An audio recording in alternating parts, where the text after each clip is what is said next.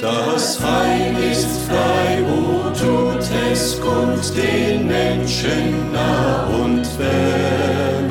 O rühmet froh mit lautem Mund die Gnade unseres Herrn.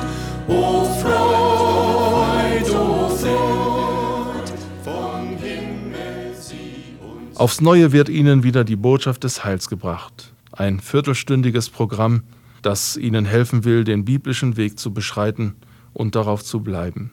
Möge der Geist Gottes das Gehörte in allen unseren Herzen vertiefen und uns helfen, es in die Tat umzusetzen.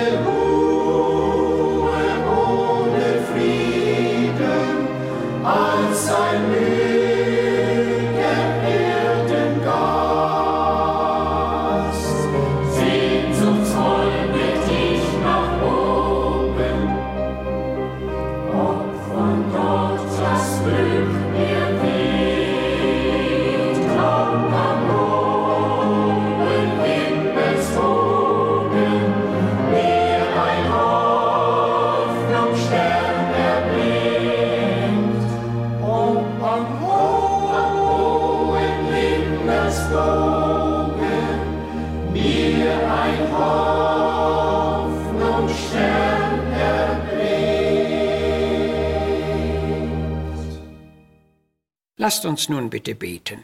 Unser getreuer Herr, du siehst allen Kummer, alle Mühe, alles Begehren und allen Eifer der Menschen. Dieses Eifern reicht auch hinein in das Leben der Gläubigen und bis hinein in die Gemeinden. Es kann nützlich, aber auch umsonst sein. Herr, du hattest das Eifern der Menschen auch zu deiner Zeit gesehen und musstest einmal sagen, ihr geht vorbei an dem Gericht und an der Liebe Gottes. So hilf uns bitte das zu beachten, daraus zu lernen und zu erkennen, was wirklich nützlich und was umsonst ist. Amen. Wir wollen heute über das lohnende und auch über das vergebliche Bemühen sprechen. Es gibt wahrhaft beides in unserem Leben, aber es gibt vor allem viel vergebliches Mühen unter den Menschen und wenig Einsicht, wenig Erkenntnis, wenig Selbsterkenntnis. Von dieser Tatsache sprechen die folgenden Bibeltexte. Einmal 1. Korinther 15, 58. Liebe Brüder, seid fest und unbeweglich in dem Werk des Herrn und wisset, dass eure Arbeit in dem Herrn nicht vergeblich ist. Psalm 127, 1. Wo der Herr nicht das Haus baut, da arbeiten umsonst die daran bauen. Wo der Herr nicht die Stadt behütet, da wachen die Wächter umsonst. Es ist auffällig, dass die Bibel recht oft von vergeblichen Dingen spricht. Das muss es doch häufig gegeben haben, und wir wollen vorwiegend diesem Gedanken in dieser Sendung ein wenig nachgehen. Wir wollen uns zunächst mit einigen vergeblichen Dingen im rein natürlichen Leben befassen. Wir alle haben es gewiss schon wiederholt erfahren, dass nicht nur das übliche Bemühen, sondern auch das ganz eifrigste und ernsthafte Bemühen vergeblich sein kann. Das hat sich eigentlich nie geändert, denn auch unsere Väter und Vorväter haben es so erfahren. Das ersehen wir deutlich aus dem gelesenen Text nach Psalm 127, wo der Herr nicht das Haus baut, da arbeiten umsonst die daran bauen. Hier will der Verfasser deshalb daran erinnern und klarstellen, dass wir schon in den üblichsten Dingen, die wir rein gewohnheitsmäßig ausführen, vom Herrn abhängig sind. Wir wissen es alle, dass unsere Mühe, unsere Arbeit, unsere Hoffnung, unsere Wege, unsere Freude und Vorfreude zuweilen tatsächlich vergeblich sein kann. Ein Sprichwort sagt darum mit Recht, an Gottes Segen ist alles gelegen. Halten wir auch noch hierzu? Von den vergeblichen Bemühungen im alltäglichen Leben weiß die Bibel viel zu berichten. Einmal in 3. Mose 26 lesen wir, Werdet ihr meinen Bund verlassen und mir nicht gehorchen, so sollt ihr euren Samen umsonst sehen. Wie oft mag sich dieses umsonst schon wiederholt haben?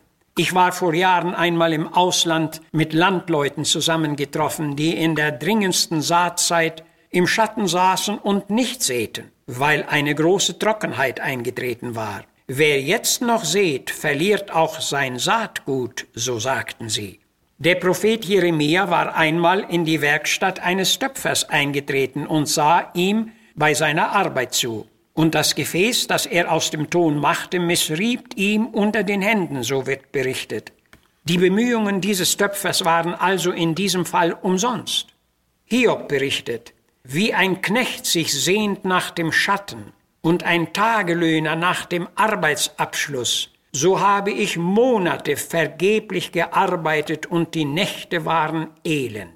Petrus war zum Beispiel einmal von einem Fischzug zurückgekehrt und musste sagen, wir haben die ganze Nacht gearbeitet und nichts gefangen. Er stand auch vor einem vergeblichen Bemühen.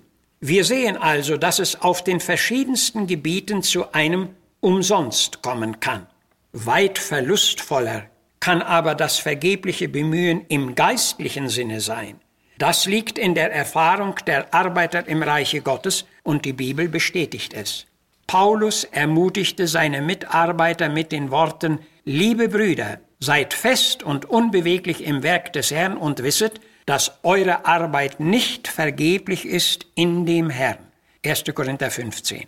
Aber in seinem Brief an die Galater brachte er seine Besorgnis zum Ausdruck über seine eigene Arbeit in Galatien, indem er schrieb, ich fürchte, dass ich vielleicht umsonst an euch gearbeitet habe. Galater 4, Vers 11. So wird auch mancher andere Diener und Missionar müde von seinem Arbeitsfeld zurückgekehrt und nur wenig Frucht gesehen haben und dachte bei sich selbst, warum war meine Mühe umsonst? Auch selbst auf Jesus bezogen lesen wir, er kam in seinen Weinberg und suchte Frucht und fand sie nicht, Lukas 13. Wie viel Frucht hat doch der argböse Feind schon im Reiche Gottes zerstört? Johannes hatte die gleiche Besorgnis auf seinem Herzen getragen, denn im zweiten Brief erteilte er die ernste Anmahnung an seine Leser, achtet doch darauf, dass wir und ihr eingeschlossen nicht verlieren, was wir erarbeitet haben, sondern den vollen Lohn empfangen. Wer als Christ in seinem Glaubensleben kapituliert und aufgibt, was er bereits gewonnen hatte, an solchem wäre dann alle Arbeit und Mühe umsonst gewesen. Und hier wird es ernst, denn mit dem Heil der Seele verliert man doch auch den Lohn der ewigen Seligkeit, und das ist fraglich der höchste Verlust im Leben eines jeden Menschen. Das sollte jeder wirklich bedenken. Und nun wollen wir noch auf ein weiteres vergebliches Bemühen übergehen, und das betrifft unsere persönliche Arbeit oder Mitarbeit im Reiche Gottes und in der Gemeinde. Für das eigentliche Wirken in der Gemeinde ist in erster Linie der Heilige Geist bestimmt. Alles Wirken und Bemühen der Menschen ohne den Geist Gottes ist nutzlos und leer.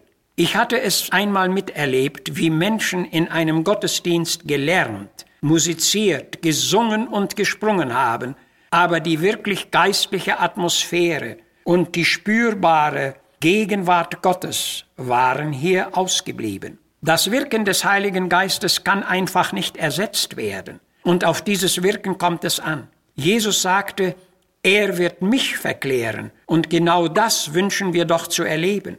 Auch unser Wirken kann natürlich nützlich, brauchbar und lohnend sein, vorausgesetzt, dass es aus reinen Motiven kommt. Es steht geschrieben, Gott sieht das Herz an und er achtet auf das reine Leben und will durch unser Wirken und Bemühen geehrt werden.